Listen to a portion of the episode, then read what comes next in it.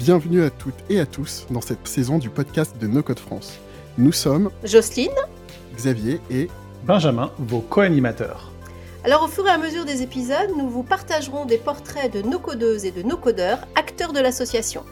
Cet écosystème étant en plein essor dans la francophonie, les témoignages des uns et des autres contribueront à nous éclairer sur l'usage qu'ils ont de ces outils et de leur implication dans la communauté No Code France.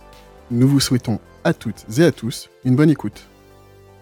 François, euh, ravi, vraiment ravi de t'accueillir pour euh, cet épisode, de- ce nouvel épisode du podcast. Ça fait un petit moment qu'on avait envie de se, se parler.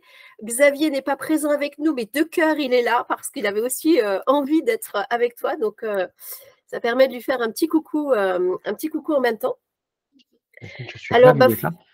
Voilà, euh, vraiment bienvenue. Euh, déjà, je vais peut-être te proposer de brièvement te, te situer, dire un petit peu qui tu es pour les personnes qui ne te connaîtraient pas, puis après on va, on va dérouler le fil plus longuement. Ça marche. Alors, je m'appelle François Pancook. euh, j'ai 42 ans, je suis papa. J'habite dans le nord de la France, entre Arras et Lens. Et dans la vie, je suis agent général d'assurance. J'ai deux magnifiques filles, je vous disais que je suis papa, 15 ans et 12 ans. Superbe. Donc tu, vas nous raconter un petit peu, euh, euh, voilà, comment, euh, comment ton métier n'est pas anodin par rapport à cette histoire de, nos codes. Alors traditionnellement, la deuxième question qu'on pose, c'est, voilà, pour toi François, au jour d'aujourd'hui, voilà, on a passé le deuxième No Code Summit, le, le- sujet devient plus mature. Comment tu définirais le No Code aujourd'hui? Euh, comment tu en parles autour de toi, par exemple? Alors, il y a le terme no code. Euh, je trouve que ça crée une forme d'opposition au code qui est pas si pertinente que ça.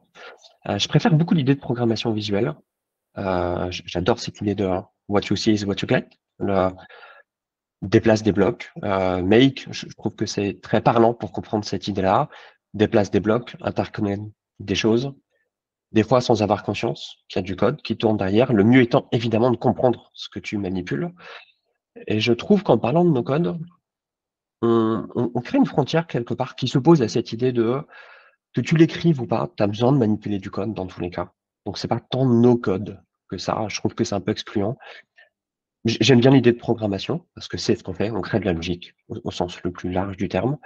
Et moi, je le vois plutôt comme un, un framework, un niveau d'abstraction supplémentaire. Tu arrives à manipuler des choses à l'aide de la souris, d'un écran. C'est super. Et, en fait, ça me suffit. Cette idée-là de, première couche de programmation visuelle euh, me, va beaucoup mieux. Ok, bah écoute, euh, on, garde, euh, effectivement, ça facilite peut-être la compréhension quand on a, on met pas les mains effectivement dans le, dans le code.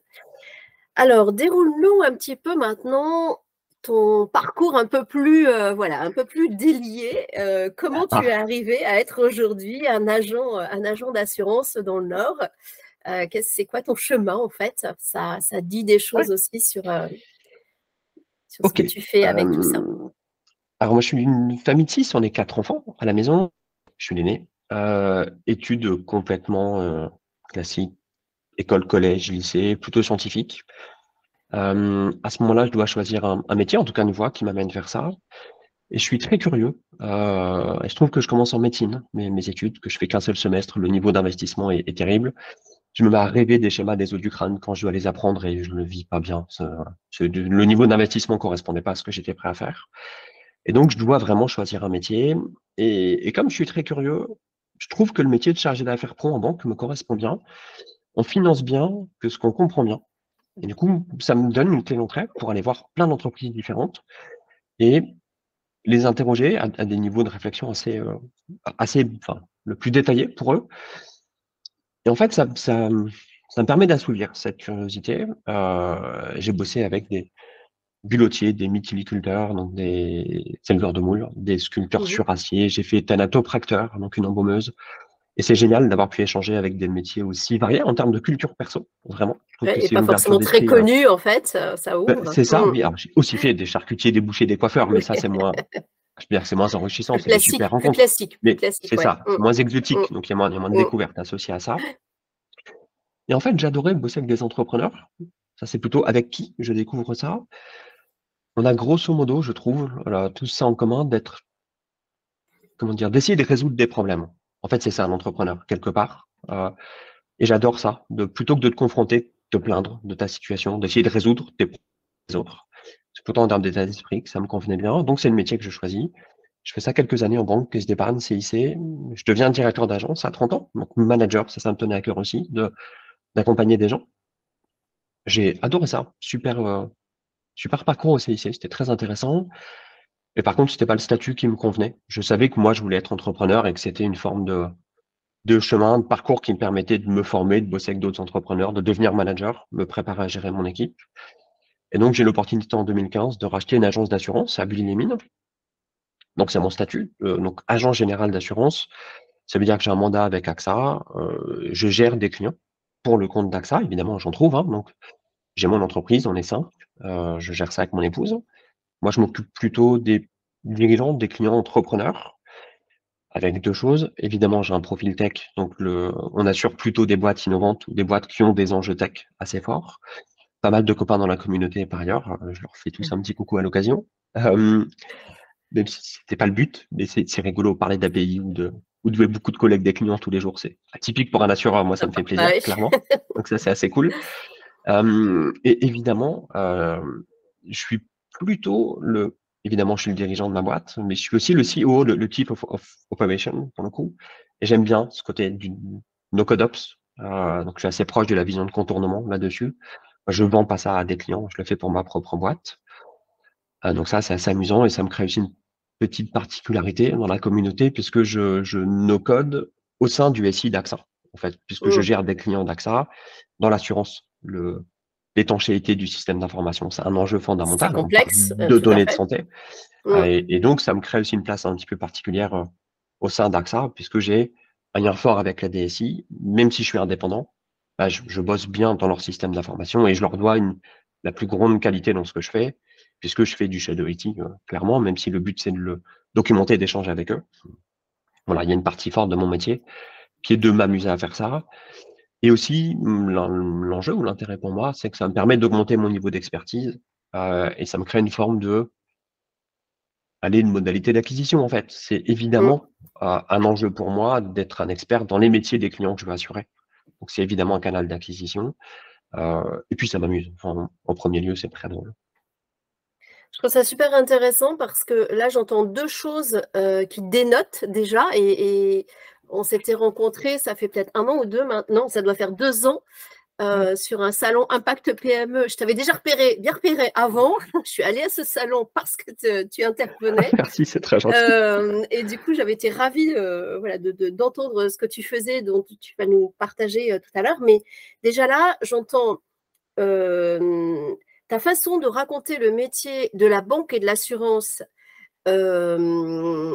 très incarnée euh, duquel je pourrais me sentir très proche euh, parce que j'accompagne des entrepreneurs euh, au quotidien et que je ne voyais, je ne, c'était pas l'image que j'en avais. Donc du coup, je trouve ça super intéressant comment tu fais évoluer le regard qu'on peut mmh. avoir sur ces métiers indispensables aux entrepreneurs, mais, mais où parfois on a un regard externe euh, euh, voilà, moins incarné, on va dire, gestionnaire d'argent et gestionnaire d'assurance, et c'est moins drôle. C'est voilà, le, c'est évoluer le regard en fait. Voilà, mais je trouve ça super intéressant. Euh, et puis, tu parles d'un autre sujet que j'ai entendu aussi fortement au, au No Code Summit. C'est, j'irais, un, un, baromètre de mûrissement des DSI dans l'ouverture au no-code. et là, c'était un baromètre que j'ai entendu sur deux, trois conférences intéressantes, les hôpitaux de Paris, etc., mmh. où on commence à avoir ces sujets-là. Donc, c'est peut-être un fil qu'on va voir tout à l'heure pour, pour tirer si on a assez de temps, mais, mais je trouve que c'est intéressant, en tout cas, voilà, d'avoir ton regard aussi là-dessus. Si Est-ce que tu on, va, le traiter tout de suite, celui-ci, sur la DSI. Est-ce que tu as euh, euh, l'opportunité d'échanger avec des DSI euh, d'autres métiers, par exemple, pour mesurer, toi, ce, baromètre d'appropriation, d'ouverture au no-code ou pas encore des DSI Comment tu le sens?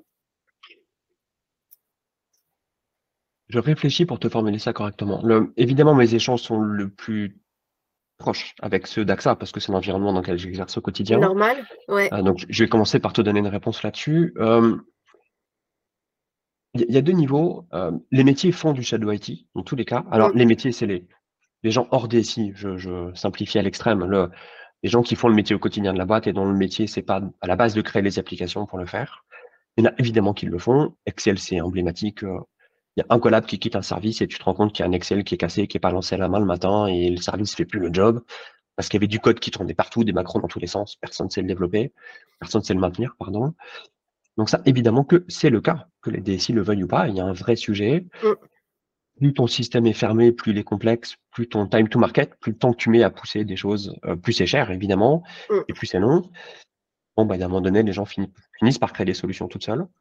Euh, et quelque part, je pense que le no-code répond à ça en partie pour de la visualisation de données. Évidemment, dans l'environnement Microsoft, chez AXA, tu as un Power BI qui permet de faire des choses à condition que tu aies mm. accès à la donnée, à condition que c'est imparfait, mais un minimum de compétences pour te créer une table de jointure, au pire sur un Excel online.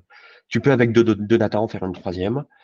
Et ça, tu mets rien en jeu, tu n'écris pas dans le système d'information. Donc avec des droits d'accès en lecture, faire des choses jusqu'à très complexes pour le coup. clairement, je déteste l'environnement Microsoft par ailleurs. Comme pas les UX les plus faciles quand tu as l'habitude des autres outils no code.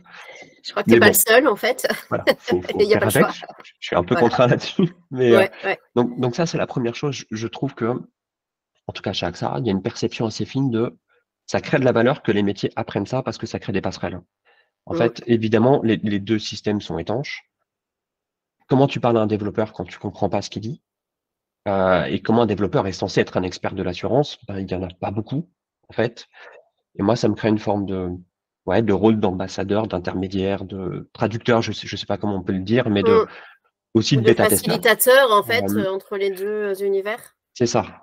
Bah, c'est du coup, comme tous les gens de la communauté, quand un call API ne marche pas, c'est mm. facile, parce que c'est ce qu'on fait au quotidien, de recréer une URL avec le paramètre ou avec deux sirènes euh, c'est le dernier cas que j'ai eu. Euh, la, base sirène m'a renvoyé une info qui était mal interprétée par notre SI. Bah, c'est facile de créer une URL avec le paramètre, avec le sirène qui va bien, et de faire tomber le dev ou la personne, mon interlocuteur DSI, sur le bon JSON en retour.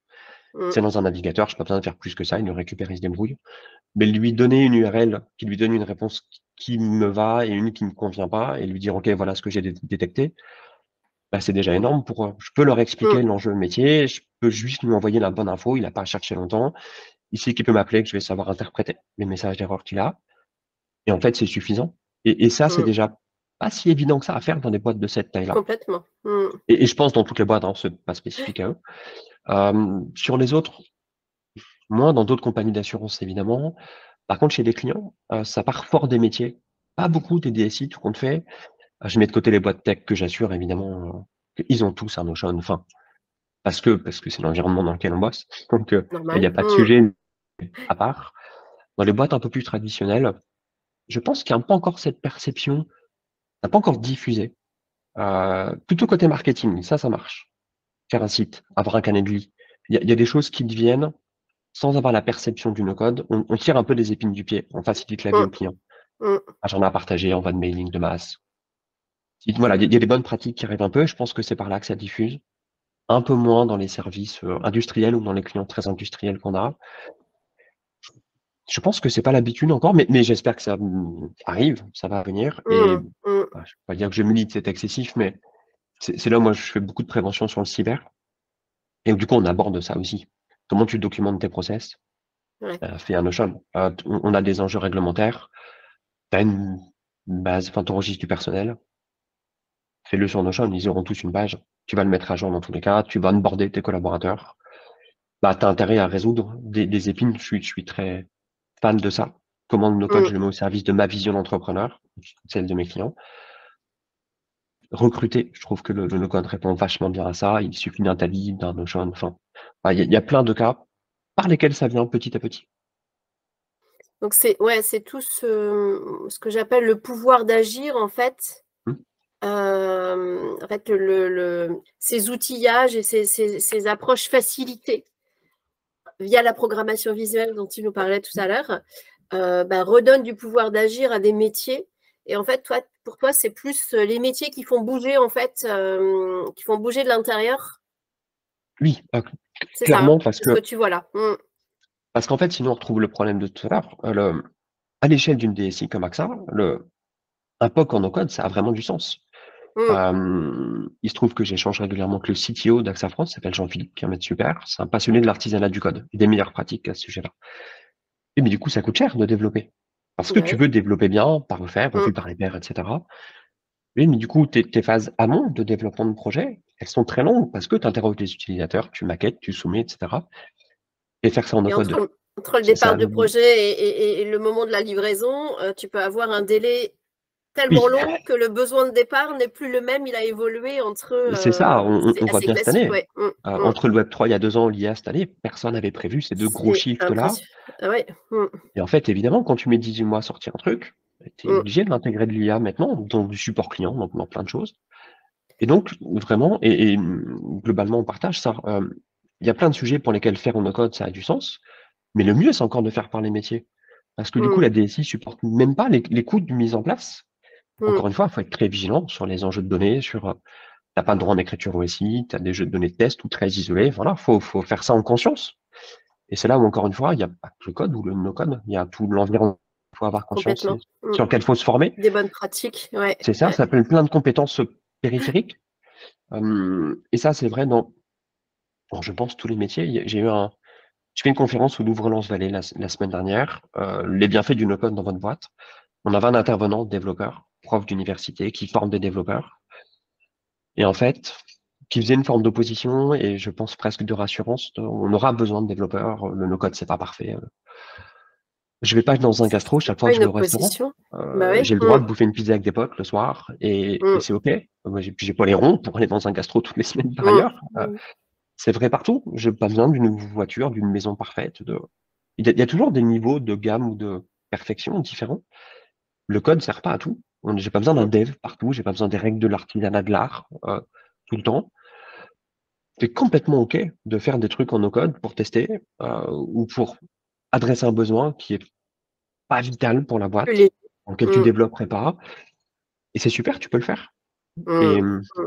Et, ça marche. Donc j'aime beaucoup ton idée de rendre possible ma vision, de donner le pouvoir d'agir. C'est exactement ça.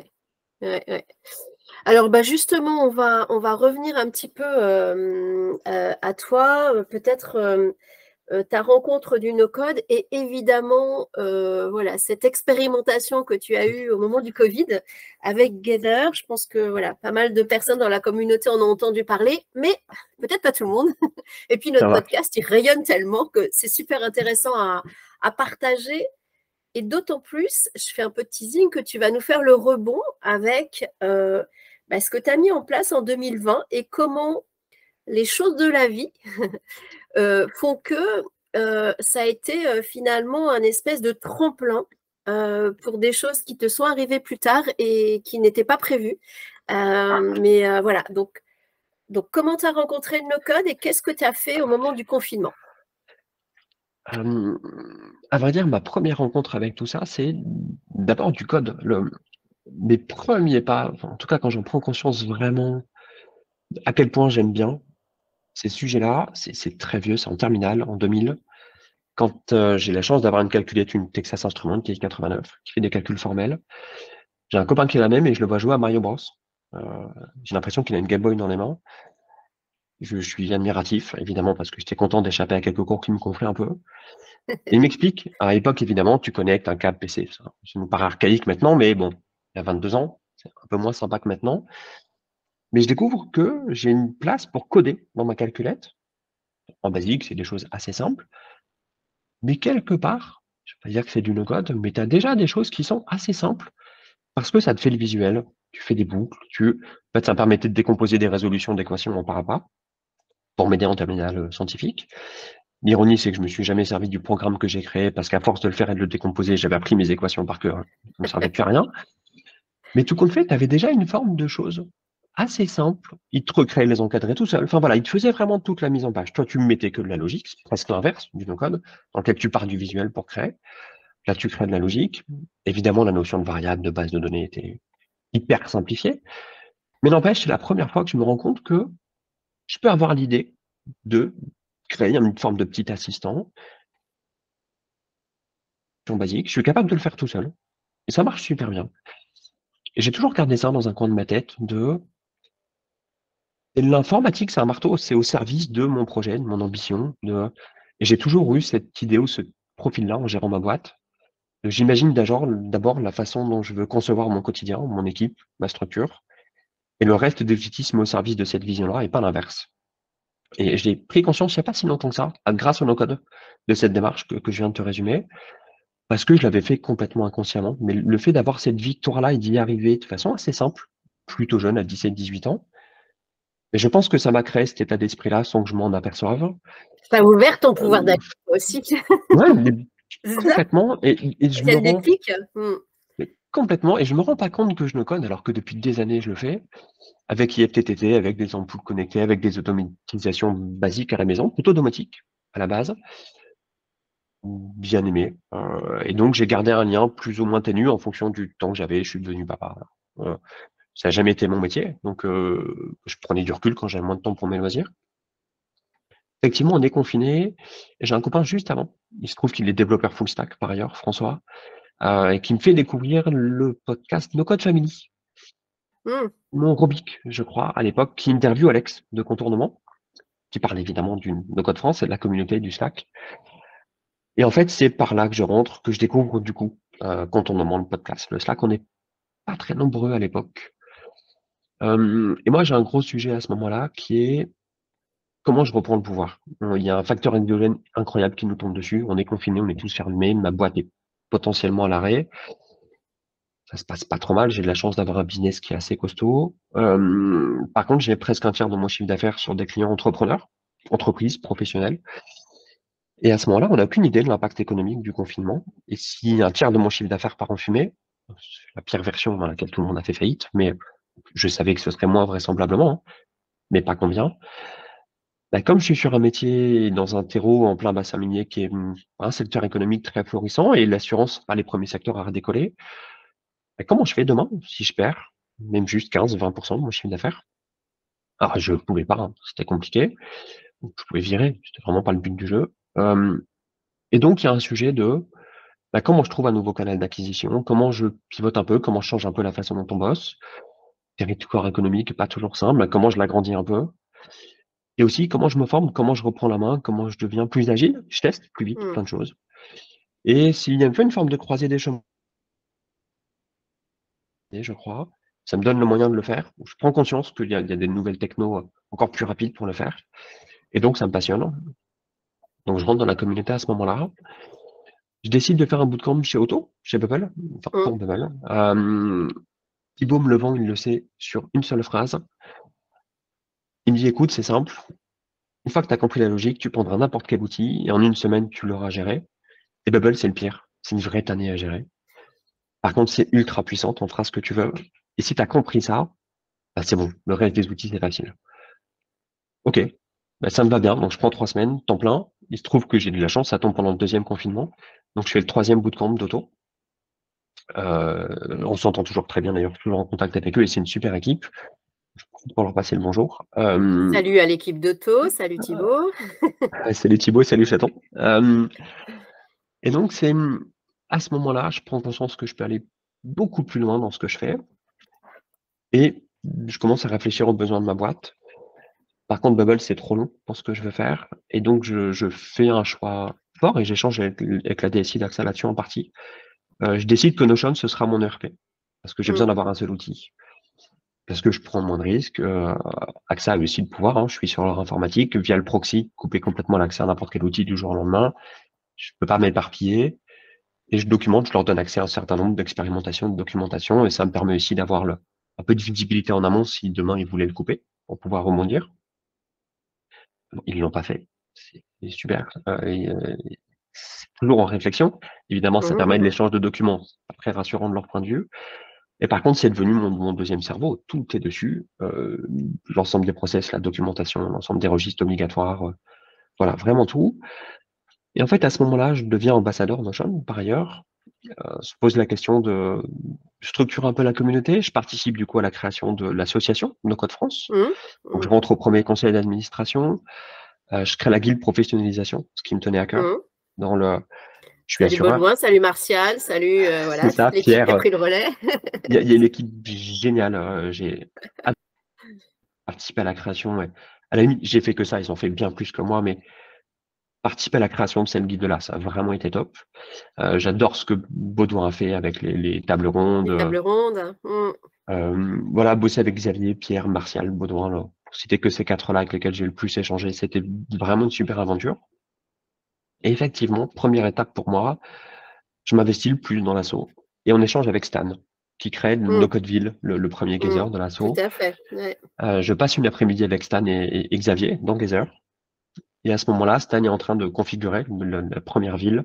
Il a 8 ou 9 points de téléportation. Et en fait, il nous râle dessus, Xavier et moi, parce qu'il a que deux, trois boîtes à l'époque, je crois, qui ont, mmh. qui ont déjà leurs locaux. Et donc, il se moque de nous en disant, mais euh, faites les vôtres, qu'attendez-vous? Et filez-moi des points de téléportation et je, je créerai des ponts euh, pour aller chez vous. Et donc, on lui dit, banco, on s'amuse. Euh, et je me sers toujours, je, décide à ce moment-là de créer un jumeau numérique de l'agence. Et l'idée, c'est, en fait, il a raison, je suis bête.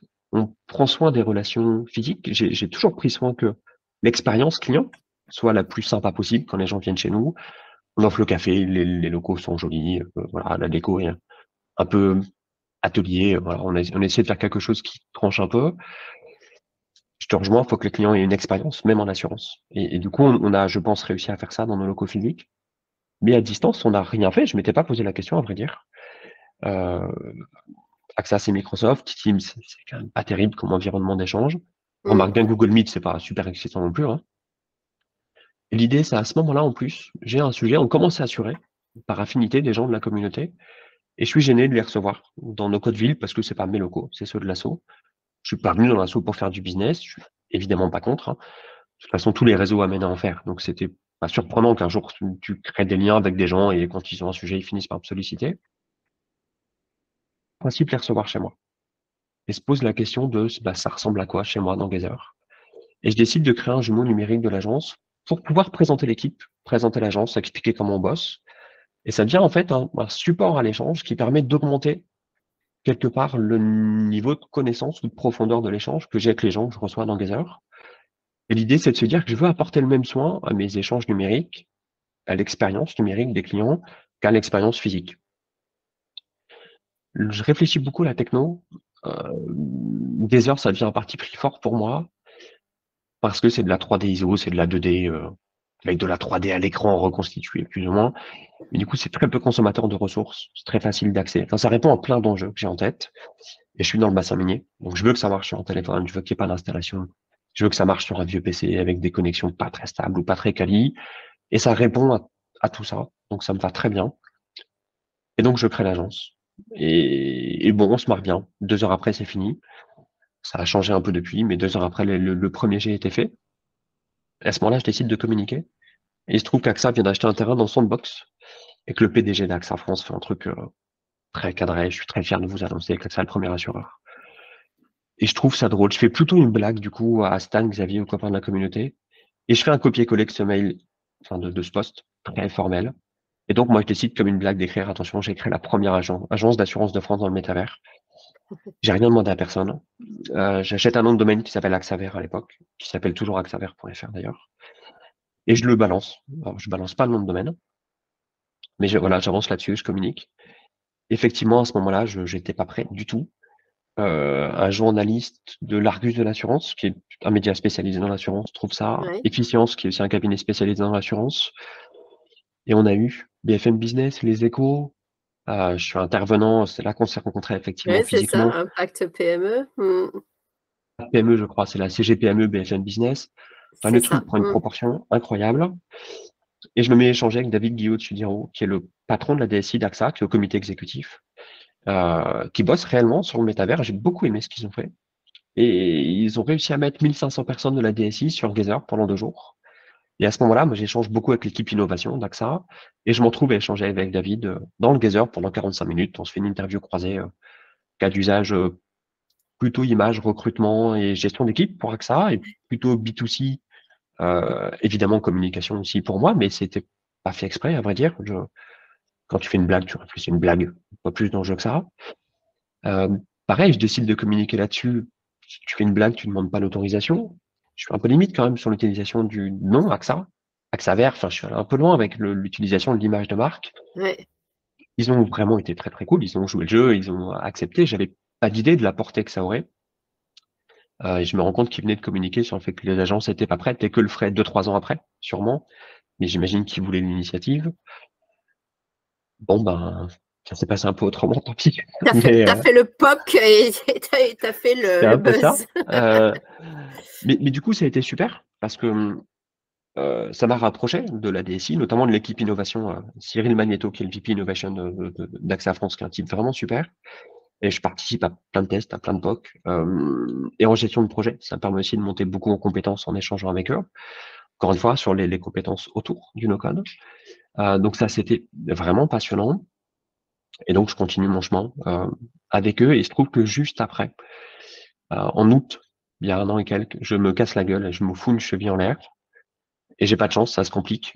Euh, donc pour faire très court, 14 mois d'arrêt de travail, 9 mois d'hospitalisation, un peu plus en fauteuil roulant, euh, octobre-juin inclus fauteuil roulant à peu près. Donc 7-8 mois en fauteuil, je pense. Euh, une année dure. Euh, j'ai quitté l'hôpital. a... de vie quand même. Ouais. Hmm. C'est ça. J'ai quitté le centre de rééducation de l'hôpital de jour il y a un mois. J'ai repris le boulot il y a trois semaines à temps partiel. Je suis pas capable de faire plus. Euh, et effectivement, le, le fait d'avoir ce parcours-là, de d'avoir documenté des choses, d'avoir donné du pouvoir à mes collaborateurs, d'avoir. Euh, ils ont le droit de changer les procédures chez nous. Euh, J'ai même pas d'accord à donner que, je vais En fait, tu as voilà, mis un peu le focus sur comment ton expérimentation voilà, est devenue quelque chose qui a, qui a été agitateur pour AXA, mais, mais tu as peu explicité ce que ça a engendré pour tes équipes, pour tes clients à ce moment-là et puis pour les clients qui sont venus vers toi mmh. via ça. Bah, peut-être que si tu nous situes ça, ça va encore mieux permettre de comprendre ton aujourd'hui, en fait, je pense. Ça marche. Comme je t'ai déjà entendu parler, raconter ça, et moi, ça m'avait. voilà, ça a vraiment ouvert des portes. Et je trouve que c'est intéressant que tu le partages, François. c'est rigolo, je suis dans un vieux métier on a une moyenne d'âge assez âgée dans les agents généraux d'assurance, on est à peu près. Euh, c'est un métier assez stable. Hein. On a une vingtaine d'années d'expérience en moyenne. Je crois que c'est 18 ans l'ancienneté moyenne d'un agent. Euh, on est sur des clients de proximité. C'est aussi le cas pour moi à but les mines hein. c'est le Pas-de-Calais, c'est un des départements les plus pauvres de France, premier ou deuxième, et qu'une des villes les plus pauvres de France, Denain, juste à côté de chez moi, demi-heure, trois quarts d'heure de route. Et le bassin minier, c'est, il n'y a pas une reconversion industrielle quand ces énormes employeurs-là ont disparu, mmh. années 80-90 pour le dernier puits à côté de chez moi. Euh, c'est compliqué, il n'y a pas si longtemps que ça. Je n'ai pas les derniers chiffres en tête, c'est 20% de chômage. Plutôt des boîtes très traditionnelles. Euh, et du coup, effectivement, c'est devenu important pour moi. Euh, on parlait d'expérience tout à l'heure. Je suis pas là pour faire un devis automobile ou pour assurer les locaux de ta boulangerie. Évidemment que je dois le faire et que c'est le minimum syndical. Hein. Mais si je fais que ça, tu fais Internet tout seul, j'ai pas servi à grand chose, tout compte fait. Mm. Et l'idée, c'est comment on devient des partenaires, des experts de la détection des risques, les clients. Donc là, je m'appuie sur un outil très métier qui s'appelle le plan de continuation d'activité. Complètement, qui est connu de tous les. À, quel risque tu es exposé euh, Quelle solution toi t'imagines en premier lieu? Moi, je suis là pour faire un chèque, mais je fais que ça, mm. compte fait. C'est déjà beaucoup, hein, mais je peux pas faire beaucoup plus que ça. Euh, mais donc, c'est déjà comment on fait ça ensemble. Et évidemment, à l'appui de solutions no code, bah, comment très simplement tu peux documenter ces process-là, euh, les tracer, laisser le pouvoir à tes collaborateurs de le mettre en place pour toi. Comment tu décentralises le pouvoir? Bah, C'est aussi un gros sujet pour moins t'exposer au risque. On parlait de confinement tout à l'heure, je me suis formé à la gouvernance partagée. Donc, je partage le pouvoir avec mes équipes. Euh, le meilleur cas pour illustrer ça, c'est le recrutement. On sélectionne ensemble tous les CV on prédétermine un filtre parce que je, on n'a pas besoin de tout faire à chaque étape. Hein. On, on, trie des profils, il y a des profils trop éloignés de ce qu'on peut faire, c'est moi qui les qui répond à ce moment-là euh, pour, pour qu'on ne perde pas tout du temps. Tous les autres, on les passe ensemble.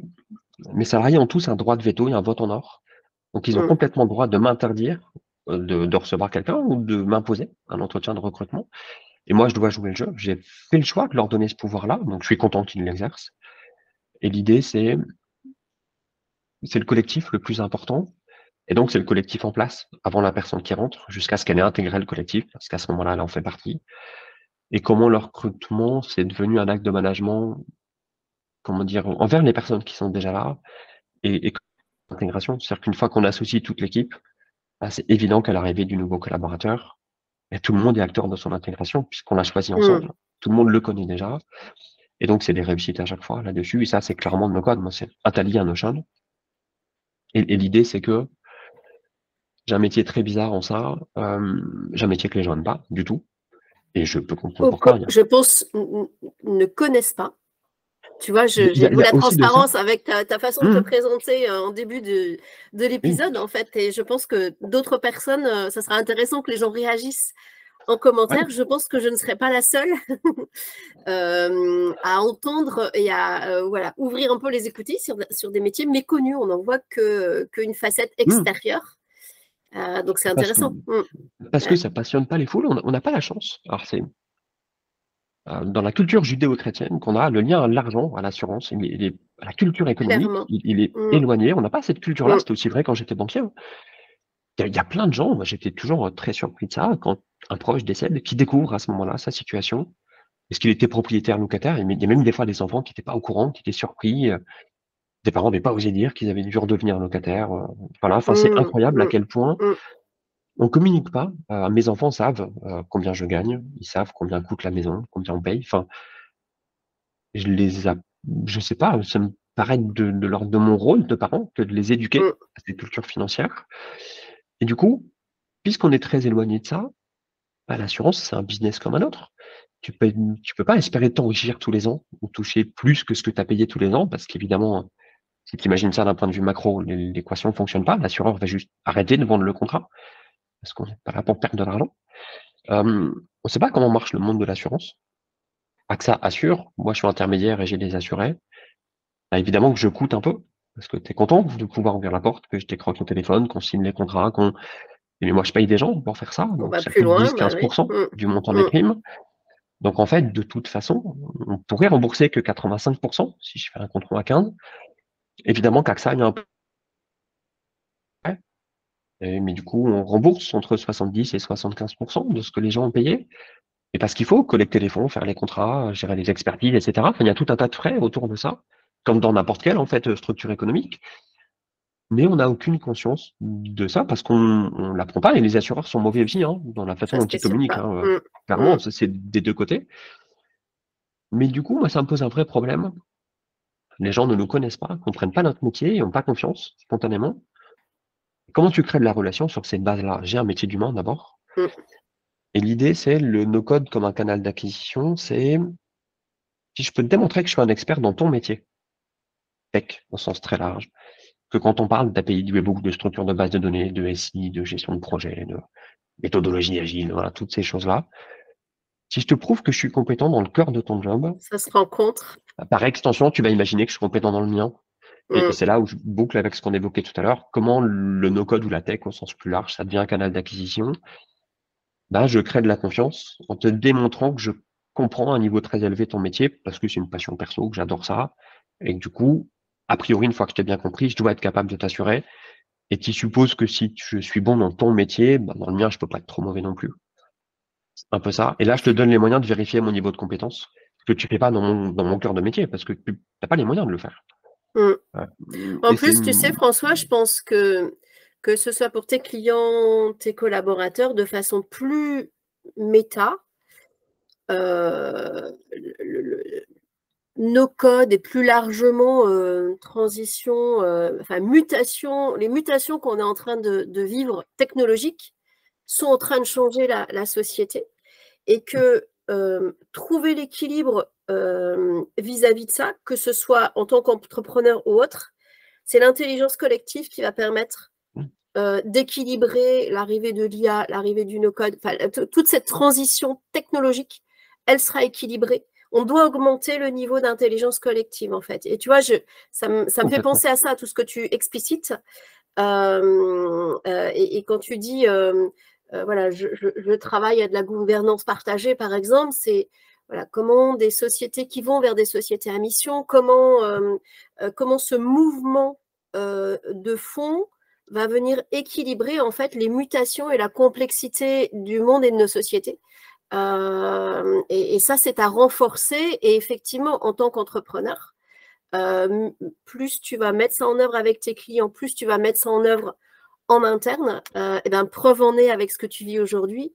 et, on, a bien entendu comment le no-code a été un véhicule de tout ça, et c'est extrêmement intéressant. Bah voilà, peut-être là on peut arriver à aujourd'hui et justement comment tout ça, mmh. ça te sert en fait, toutes ces briques que tu as mis en place mmh. au fur et à mesure? Ça marche. Là, double, double sujet presque. le premier, évidemment, mon équipe a pris en charge mon job pendant 14 mois. J'ai la chance que ma boîte fasse 10 à 12 points de croissance là en mon absence. C'est en partie le fruit du travail de l'an dernier en fait. Le, si je te vends un contrat d'assurance en juin, bah, tu n'as payé que 6 mois de cotisation. Du coup, j'ai que 6 mois de chiffre mmh. d'affaires associé à ce contrat. L'année suivante, j'ai une année complète. Donc, il y a un effet mécanique de les ventes en cours d'année alimentent ma croissance l'année suivante. Mmh. Donc il y, a, toujours chez nous presque six mois, un an de décalage. Donc il y, a, en partie cet effet de glissement. Donc j'ai un petit trou de croissance à venir évidemment. Euh, mais bon, n'empêche, le, bateau a vraiment tenu et c'est plutôt bien comporté. Ça c'est vraiment génial et je le, pardon, je leur dois et je les, remercie tous les jours, vraiment. Allez, petit coucou, euh, petit euh, message au travers l'épisode. énorme merci à toute mon équipe, à mon épouse en premier lieu qui, gère l'entreprise avec moi, qui est la manager au quotidien de l'équipe. Un peu pris cher pendant un an, du coup, puisqu'elle a et dû pallier titre perso et titre pro. Ça, c'est mmh, l'inconvénient de bosser à deux. C'est moins drôle pour elle. Même si bon, je n'avais pas le choix, je n'étais pas capable. C'est tout, ça s'est imposé à nous. Et donc, c'est posé une grosse question. Maintenant, je t'ai dit ça, c'est à quoi je sers demain? Mmh. J'ai une conviction perso qui est très forte. Euh, je choisis pas les cartes que j'ai en main, mais je choisis ce que j'en fais. Donc, j'ai évidemment pas choisi de vivre ça. Par contre, ma réaction m'appartient. Euh, maintenant mmh. que j'ai vécu ça, je fais comment pour que ça devienne positif? Mmh. Et c'est important pour moi, c'est mmh, des fois dur, mais ça m'impose de prendre en main ça et de me donner les moyens, que ça évolue comme je veux. Et du coup, quand je suis rentré au boulot, le premier truc que je leur demande, c'est OK, je suis revenu faire quoi? Je vous sers à quoi demain? Moi, j'ai des idées, évidemment. C'est toujours en cours, je me laisse jusque décembre pour, euh, redessiner mon poste. Cheminer, faire mûrir. Euh, je suis de toute façon à temps partiel jusque-là, à mi-temps, parce que je, voilà, je sais que ma guérison est en cours et que je dois encore euh, prendre du temps pour ça. Et, je me laisse le droit de réfléchir aussi, pas évident. Et, et là, j'ai le choix, c'est où je me sens inutile et je m'effondre en me disant c'est super, ma boîte tourne sans moi, je ne sers à rien. Ce qui n'est pas mon tempérament en plus, euh, mais je ne vivrai pas bien de rester moi rien faire et de pas être utile. Je pense que je ne saurais pas faire. Je dis pas que c'est une qualité, en plus, je regrette, je serais presque content de pouvoir être moi et de profiter de la vie à rien faire du tout. Mais bon, j'y arriverai pas. Euh, bah, comment je me rends utile? En partie, il y a une demande qui vient d'eux. Ils ont mis de côté complètement le développement entreprise, la, partie réseau, euh, évidemment la partie no-code et, tech et communication vont associer à ça. Même si j'ai plutôt des, profils tech, euh, Antoine notamment que certains connaissent dans la communauté puisqu'ils s'occupent d'eux. c'est le plus tech de mon équipe. L'idée c'est que ça je peux faire. Et après, elle se pose la question de, bah, OK, c'est ma mission principale, je fais comment? En partie, moi, je veux retrouver du sens à ce que je fais, donc je le fais bah, comme j'aime. Donc, je pars d'abord de mes centres d'intérêt, euh, parce que ma boîte marchera que si j'ai envie d'y aller tous les jours. Donc, je mmh. garde de l'envie à faire ce que je veux. Et donc là, je suis sur un projet qui est assez rigolo, euh, qui va s'appeler l'assurance dont vous êtes le héros. D'accord. Euh, avec le double sens héros. Tu me fais du teasing, c'est chouette. le, donc, héros, l'annonciateur, le, le, communicant. Euh, l'assurance dont vous êtes le héros au sens le, premier du terme. Je suis rôliste, j'adore les jeux de rôle. Du coup, j'aime beaucoup. Ce, et ce double sens, c'est l'idée que l'assurance dont vous êtes le héros, on revient ce que j'évoquais tout à l'heure, je le fais parce que c'est passionnant de rencontrer des gens et d'assurer des parcours. On a un vrai rôle, il y a une vraie mission là-dessus. Donc, c'est les assurer, les héros. L'assurance n'a de raison d'être que pour couvrir des gens. Sinon, ça ne rien littéralement. Mais par contre, il y a une forme de contrepartie de si tu es le héros, ça veut dire aussi qu'il faut que toi, tu te prennes en charge. Ton engagement. Euh, tu veux que tes contrats soient pas trop chers, super, mais sois efficace dans ce que tu fais, fais un peu de prévention, évite des risques. Euh, et c'est des trucs bêtes. Hein. Euh, comment je bosse sans courant chez moi? Bah, Mon équipe a des PC portables. J'ai une batterie enfin, dans, dans la baie de brassage qui permet d'alimenter ma box si j'ai une coupure de courant. Les PC fonctionnent, je peux alimenter le, les relais Wi-Fi, etc. Enfin, c'est comment tout seul en tant que dirigeant, je m'assure que les premiers niveaux d'emmerde ne deviennent pas des sinistres? Je peux pas lier, il y a des choses simples qui se font. C'est un onduleur, ça coûte 100 à 200 balles, c'est pas dramatique hein, pour couvrir une box, c'est pas des gros enjeux. Euh, j'ai une box 4G c'est une carte SIM qui coûte 10 euros par mois. Et comme ça, j'ai deux technos, j'ai une fibre et une 4G. Pas la même techno, s'il y en a une qui, qui passe, j'ai un relais de secours. Enfin, il y a des choses toutes simples comme ça qui peuvent être à la hauteur. C'est mon rôle de communiquer là-dessus pour que les clients prennent conscience ou de les former, parce que ça, c'est mon expertise d'agréger les bonnes pratiques de centaines de clients. Euh, on a à peu près 3000 clients, 6000 contrats à l'agence. Donc, ça nous donne aussi une forme de vision là-dessus. J'ai 3500 mm. lesquels je peux échanger. Donc, ça, c'est à nous. On n'est pas tout seul, mais de relayer les bonnes pratiques ou de diffuser ça. Et par contre, il y a des choses qu'on doit changer. Euh, c'est sûrement parce que j'ai un profil tech, il y a des choses qui m'agacent. Si demain tu déménages ou quand tu publies tes comptes, tu les publies. Tu as des démarches officielles à faire. Maintenant, c'est de l'open data. Ça veut dire que j'ai accès à cette donnée-là. Il y a un service qui s'appelle Papers, que j'aime beaucoup, qui a maintenant un service mmh. de webbook. Papers peut me prévenir quand tu as publié tes bilans. Ben, me le redis pas. Du coup, ça devient mon job d'aller écouter cette donnée publique, ou quand je n'ai pas de webbook, d'aller euh, taper l'API tous les 15 jours, par exemple. J'essaie d'être très raisonnable dans la consommation de ce que je fais énergétique. Donc l'idée, c'est pas de le faire toutes les heures ou tous les jours, ça n'aurait pas de sens, c'est pas d'urgence à ce point-là. Mais comment on change la relation? L'idée, ce serait, si tu as à le dire, ne le dis qu'une fois.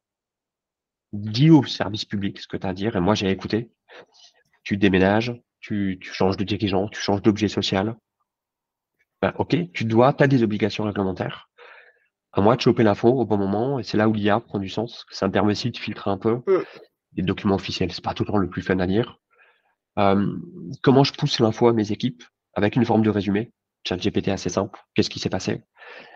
À nous après de revenir vers toi à ce moment-là. On a besoin d'humains hein, pour qualifier ça. Et, euh, peut-être que tu as juste déménagé, et du coup ça n'a rien changé à tes contrats d'assurance parce que tu n'as pas de locaux, tu fais ça chez toi.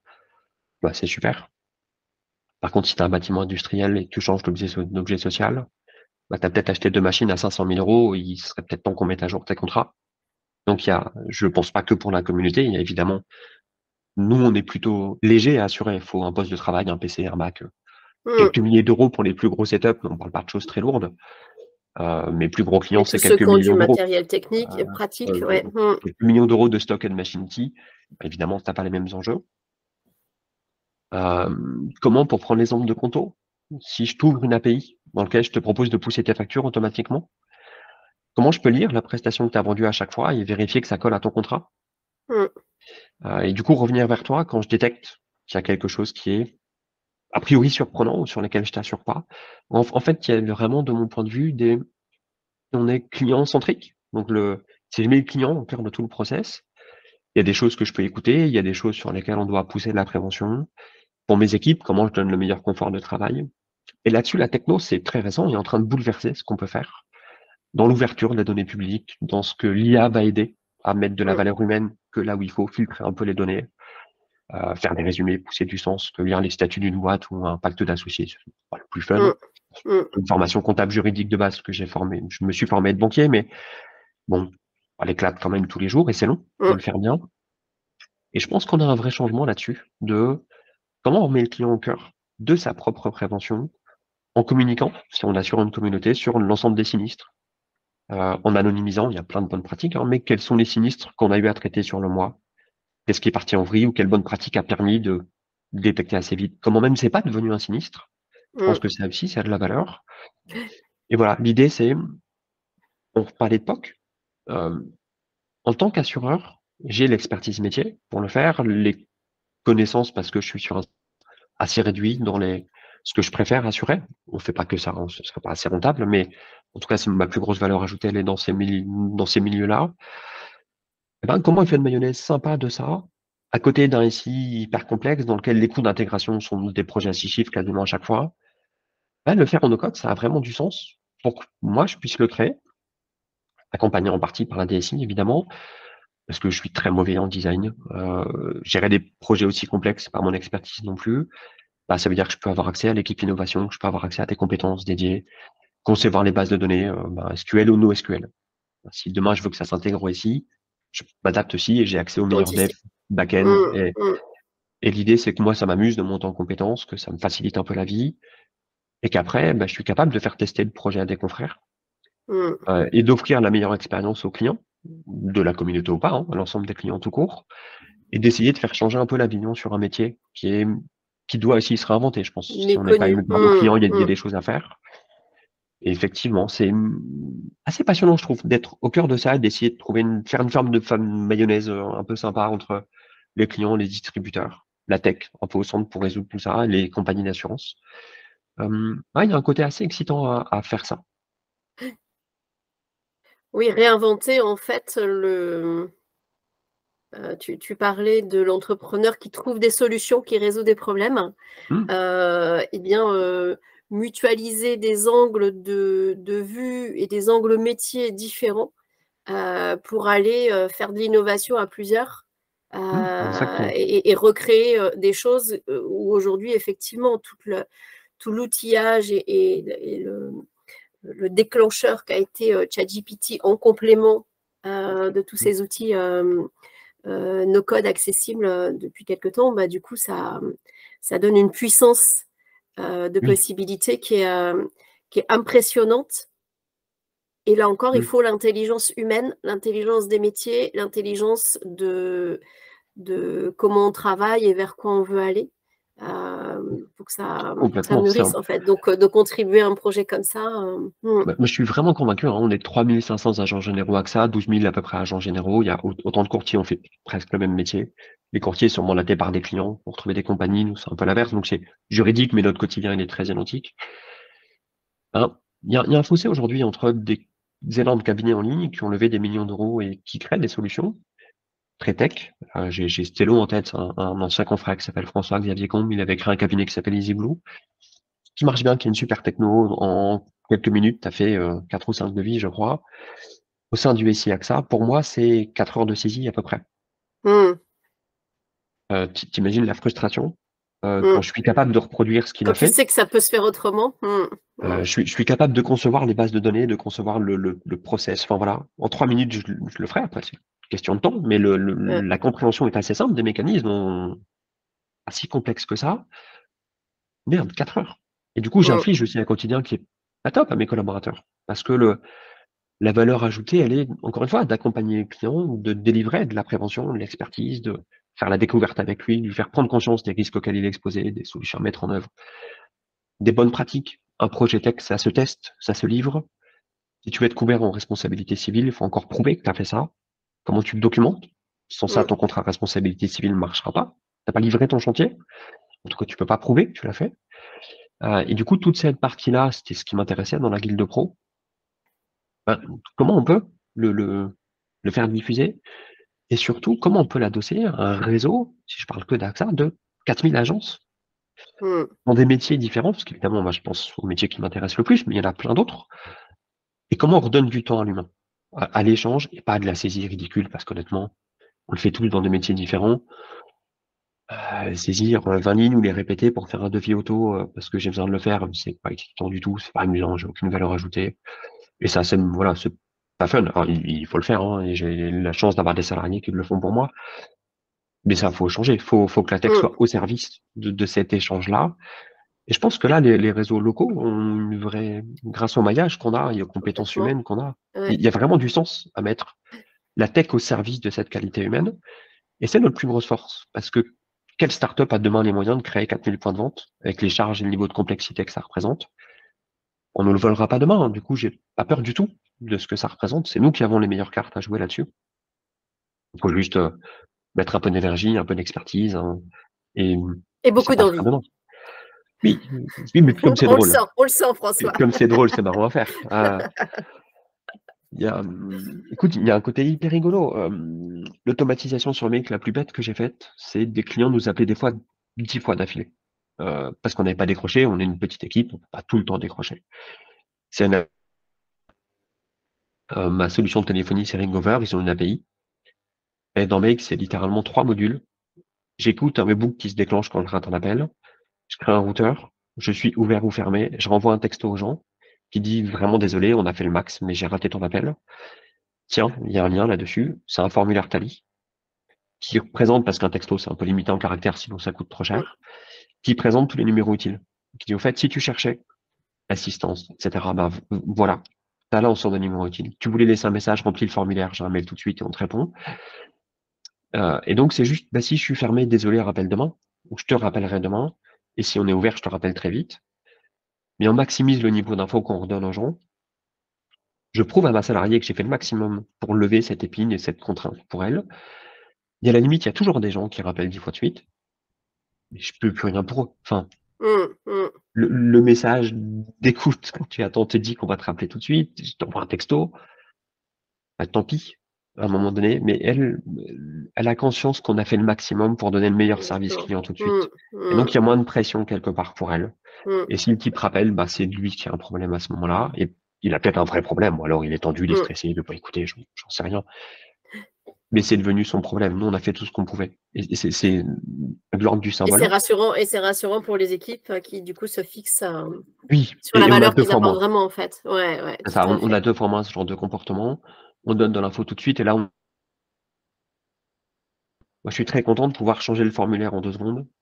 euh, parce que ça va vraiment très vite. Un Tally est super bien Mm. fait pour ça. Mm. Et, et de mettre un encart, attention à petite tempête. Si c'est le cas pour vous, oui. voilà la Là, procédure. en ce Vous appelez moment, au moment où on enregistre, euh, voilà, dans, dans le Nord, c'est compliqué. Euh, J'ai pas voulu poser la question pour rester euh, Euh, alors, chez, chez nous, ça va. Je suis plutôt dans, dans, le sud du. Pas-de-Calais. Mm. Euh, sur, sur la côte, ça a vraiment été extrêmement violent. Eh oui, c'est rude. Ouais. Donc oui, j'ai des confrères qui vivent des situations très compliquées, dont les collaborateurs sont eux-mêmes sinistrés et viennent quand même aider les, les assurés. Donc ça, c'est humainement Mm. très très Mm. dur. Mais n'empêche que j'ai quelques clients concernés.